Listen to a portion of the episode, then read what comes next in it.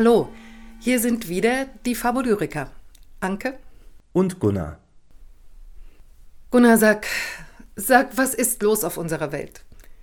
Der Krieg in der Ukraine, er nimmt kein Ende. Es gibt so viel Leid, aber auch durch Erdbeben, wie zum Beispiel das letzte in Afghanistan oder schlimme Fluten wie die letzte in Libyen oder Hurricanes, wie der letzte Schlimme in Mexiko. Es gibt so viel Leid und Schmerz, dass die Menschen wegen dieser Naturereignisse schon ertragen müssen und auch wegen des Krieges. Die Unsicherheit unter den Menschen nimmt zu. Antidemokraten nutzen das aus und ja, und statt dass wir Menschen endlich gemeinsam anpacken und versuchen, das Leben mit unserer Erde in Einklang zu bringen, da entscheiden sich immer mehr von uns für Parteien, die ihnen versprechen, dass sie sich nicht verändern müssen, dass sie sich den neuen Lebensbedingungen nicht anpassen müssen. Sowas macht mich unendlich traurig und ich, ich kann es nicht verstehen.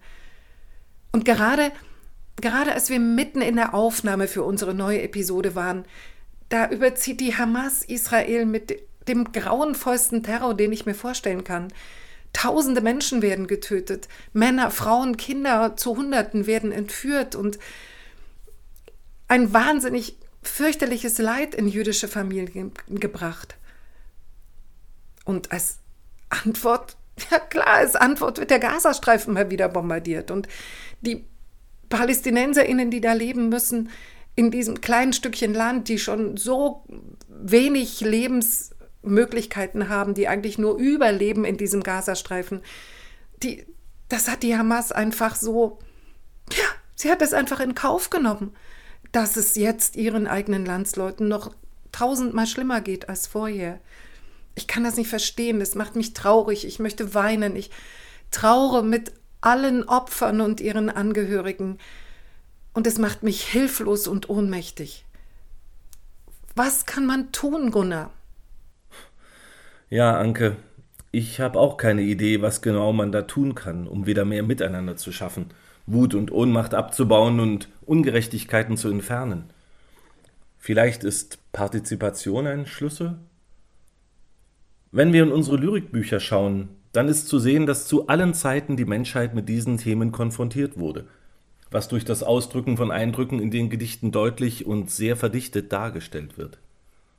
Wir haben also beschlossen, unsere geplante Episode zurückzustellen und dafür eine neue zu konzipieren. Mit der Lyrik die unsere zwei Gäste und wir jetzt sprechen, wollen wir dem großen Schmerz und dem Schrei nach Menschlichkeit und nach Achtung vor dem Leben eine Stimme geben. Meine Seele weint.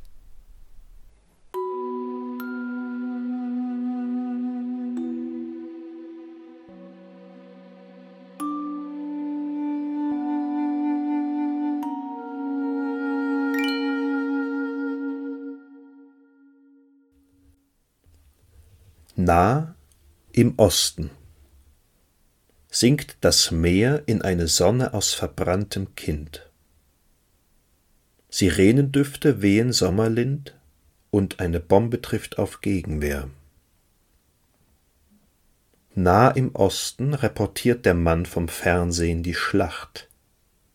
Kind kitzelt Stein, dass die Ruine lacht, und meine Ohren sind ganz blutverschmiert.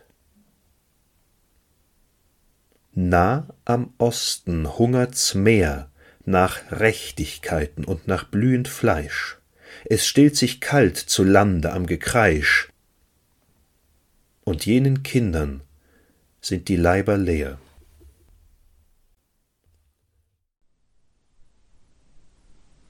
Oh, wie ist diese Nacht so schwer, und wie hangen die Wolken so tief. Warum stöhnen die sanften Tiere, bluten laubdunkle Bäume, seufzt in jedem Winkel der Tod? Wo sind die blassen Engel geblieben und die zittergoldenen Sterne? Ist Gott gestorben? O, diese Nacht ist tausend Jahre schwer. Auf der Brücke geht noch mit hastigen Schritten ein Mann.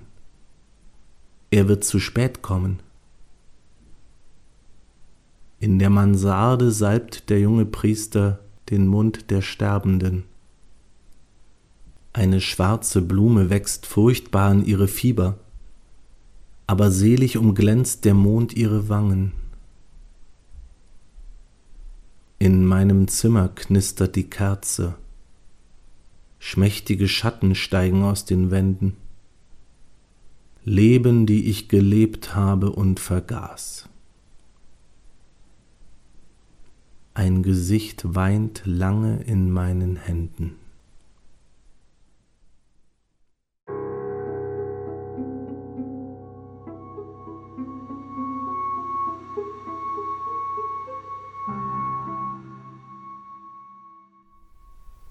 Im Haar ein Nest von jungen Wasserratten und die beringten Hände auf der Flut wie Flossen.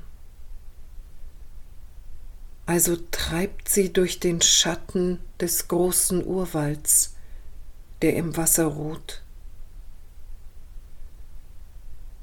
Die letzte Sonne, die im Dunkeln irrt, versenkt sich tief in ihres Hirnes Schrein warum sie starb, warum sie so allein im Wasser treibt, das Farn und Kraut verwirrt. Im dichten Röhricht steht der Wind, er scheucht wie eine Hand die Fledermäuse auf, mit dunklem Fittich von dem Wasser feucht, stehen sie wie Rauch im dunklen Wasserlauf wie Nachtgewölk. Ein langer weißer Aal schlüpft über ihre Brust. Ein Glühwurm scheint auf ihrer Stirn und eine Weide weint das Laub auf sie und ihre stumme Qual. Der Sturm pfeift über ein junges Haupt und zerschlägt die Götter, an die er geglaubt, und die goldenen Märchen vom Glücke. Sein holdes Liebchen liegt unter dem Moos. Der Tod erstarrte erbarmungslos die sonnigen Kinderblicke. Die Nachtviolen singen ein Lied, wenn wie Himmelsbrand das Abendrot glüht. Es klingt wie Engelchoräle. Und das Lied durchzittert die nächtliche Luft. Es bringt ihm Grüße aus ihrer Gruft und zerreißt seine schluchzende Seele. Wie bin ich vorgespannt den Kohlenwagen meiner Trauer. Widrig wie eine Spinne bekriecht mich die Zeit fällt mein Haar, ergraut mein Haupt zum Feld, darüber der letzte Schnitter sichelt. Schlaf umdunkelt mein Gebein. Im Traum schon starb ich, Gras schoss aus meinem Schädel, aus schwarzer Erde war mein Kopf,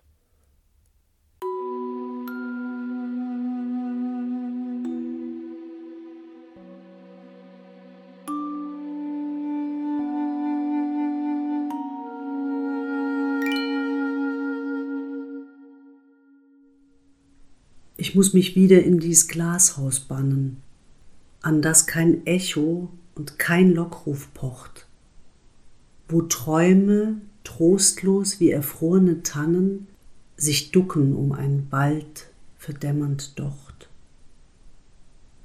Ein Abend ist vertan, ein Tag zerschlagen, vernichtet Liebe, viel und wie erstickt in Gittern wo der Nachtigallen schlagen, verstummt und unstet die Gazelle blickt. Und draußen ist vielleicht der Witwer Wald, der neben meinem Lied am Morgen lief, den weiten Weg zu seinem Grab gegangen. Und draußen kniet vielleicht in Knechtsgestalt der Strahlende, den meine Sehnsucht rief, sich hin den Todesstreich jetzt zu empfangen. Auf einem Sturm von falschen Worten, umkränzt von leerem Donner das Haupt, schlaflos vor Lüge, mit Taten, die sich selbst nur tun, gegürtet, prahlend von Opfern, ungefällig scheußlich für den Himmel, so fährst du hin. Zeit. In den lärmenden Traum, den Gott mit schrecklichen Händen aus seinem Schlafe reißt und verwirft. Höhnisch. Erbarmungslos, gnadenlos starren die Wände der Welt. Und deine Trompeten? Und trostlosen Trommeln? Und Wut deiner Märsche? Und Brut deines Grauens? Brannten kindisch und tonlos ans unerbitterliche Blau, das den Panzer schlägt, ehren und leicht sich regt um das ewige Herz. Mild wurden im furchtbaren Abend geborgen schiffbrüchige Männer.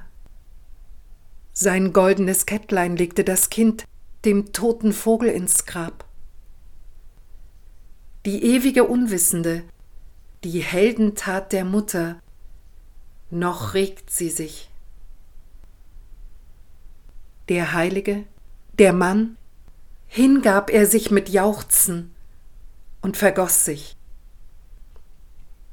Der Weise brausend, mächtig, siehe, erkannte sich im Feind und küsste ihn. Da war der Himmel los und konnte sich vor Wundern nicht halten und stürzte durcheinander. Und auf die Dächer der Menschen, begeistert, goldig, schwebend, der Adlerschwarm der Gottheit senkte sich herab. Vor jeder kleinen Güte gehen Gottes Augen über, und jede kleine Liebe rollt durch die ganze Ordnung. Dir aber wehe, stampfende Zeit, wehe dem scheußlichen Gewitter der eitlen Rede.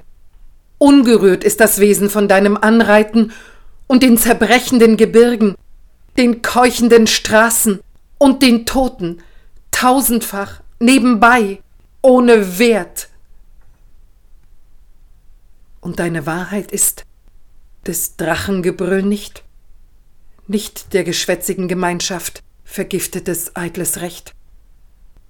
Deine Wahrheit allein, der Unsinn und sein Leid, der Wundrand und das ausgehende Herz, der Durst und die schlammige Tränke, gebleckte Zähne und die mutige Wut des tückischen Ungetüms. Der arme Brief von zu Hause, das durch die Straße laufen der Mutter, die Weise das alles nicht einsieht. Nun, da wir uns ließen und unsere Jenseits verschmissen und uns verschwuren zu Elend, besessen von Flüchen, wer weiß von uns?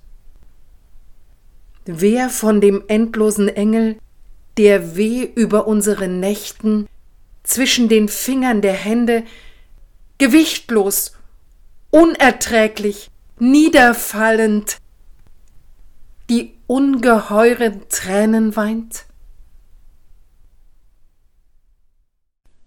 Hört doch, allerliebste Krieger, hört doch, seid doch nicht so grimmig. Wenn ihr mit den Feinden fechtet, stechen euch die Feinde Wunden, und dann müsst ihr euch verbluten. Warum wollt ihr euch verbluten? Wollt ihr etwa an den Wunden eines sanften Todes sterben? Warum wollt ihr denn schon sterben? Seht ihr nicht, auf diesen Bergen reifen schon die vollen Trauben?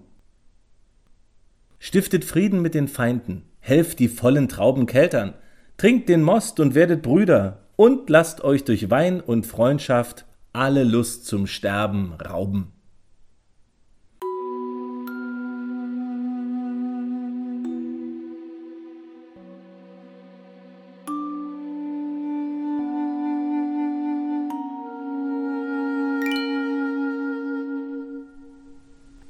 Hab Achtung vor dem Menschenbild und denke, dass wie auch verborgen darin für irgendeinen Morgen der Keim zu allem Höchsten schwellt. Hab Achtung vor dem Menschenbild und denke, dass wie tief er stecke, ein Hauch des Lebens, der ihn wecke, vielleicht aus deiner Seele quillt. Hab Achtung vor dem Menschenbild. Die Ewigkeit hat eine Stunde, wo jegliches dir eine Wunde und wenn nicht die, ein Sehnen stellt.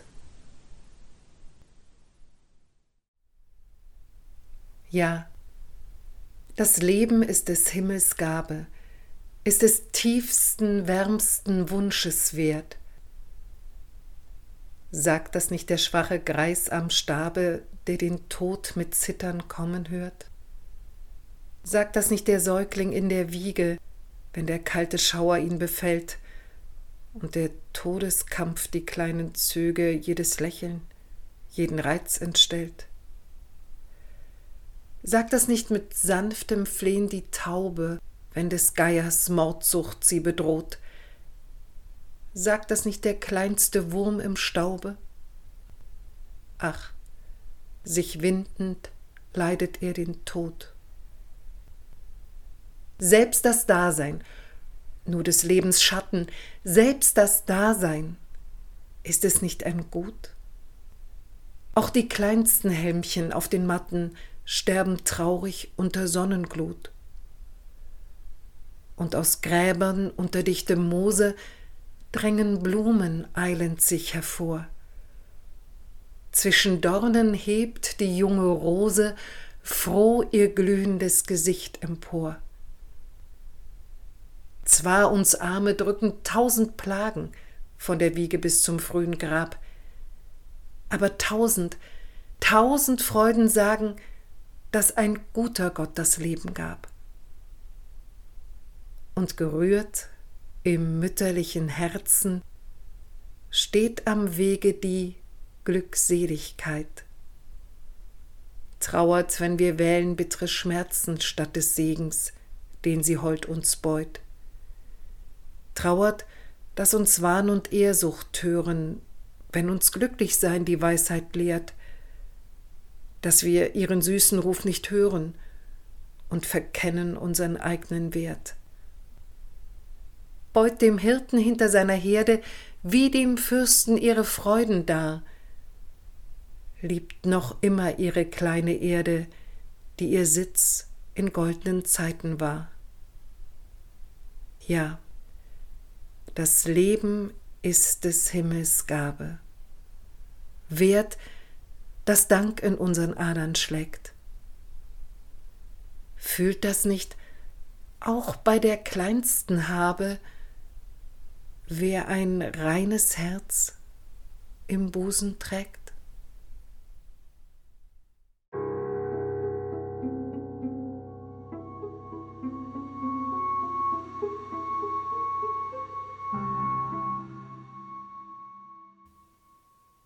Vergessen lag das Herz in unserer Brust. Wie lange? Ein Kiesel in des Willens Lust, nur mit den wasserkühlen, spiegelnden Händen manchmal berührt, unbewusst. Einsiedlerisch, in sich geschweift, so klein und überflüssig dem verzerrten Stein der Bauten und des Geldes stählernem Throne, nie greifend in die spitzen Räder ein. Doch seht, wie leiser die Maschine raucht, und endlich ist das Schneegebirg verbraucht, der kalte Strom wütet vorüber, denn glühend blüht das Land, das nun auftaucht. Das Herz das schmal wie eine Sonne brennt, doch Sterne nun nach seinen Strahlen nennt, das kleine Herz blickt unermeßlich aus seines offenen Hauptes Firmament.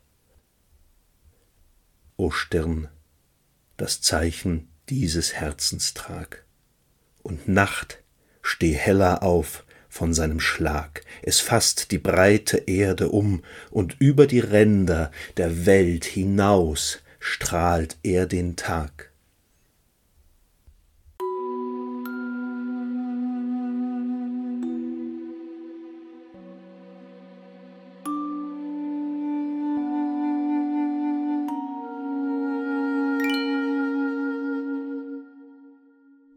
Nicht das Freuen, nicht das Leiden stellt den Wert des Lebens dar.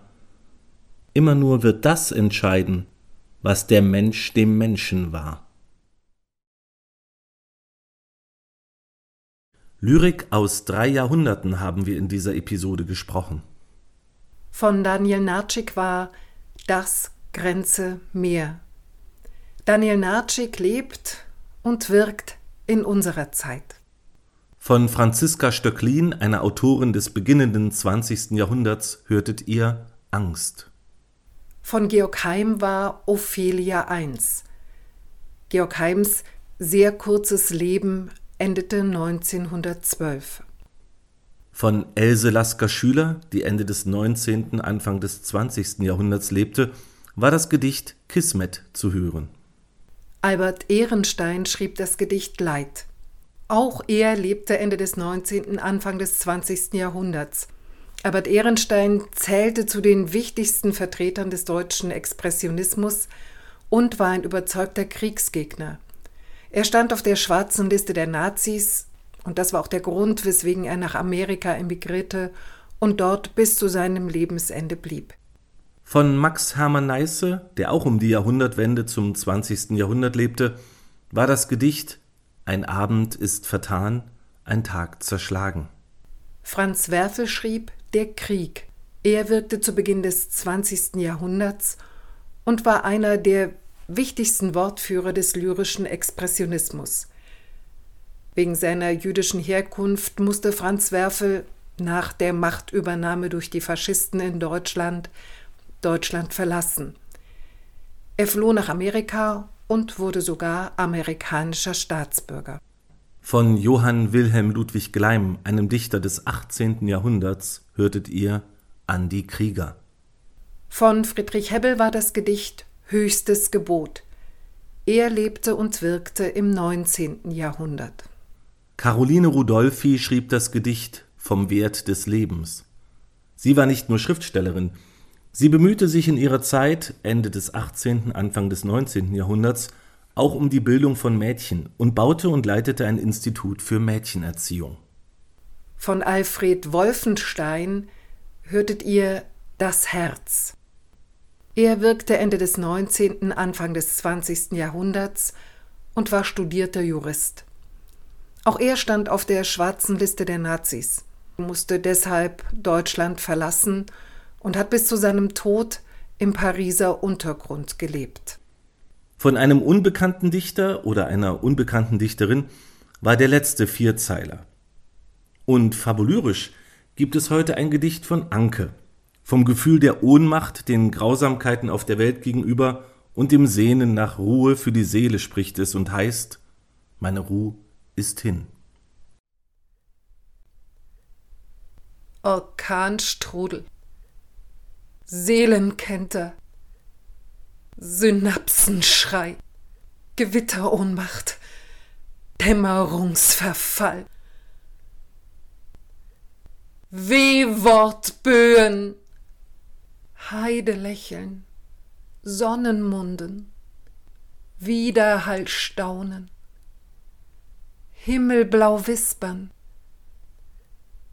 Windhauch umschlingen.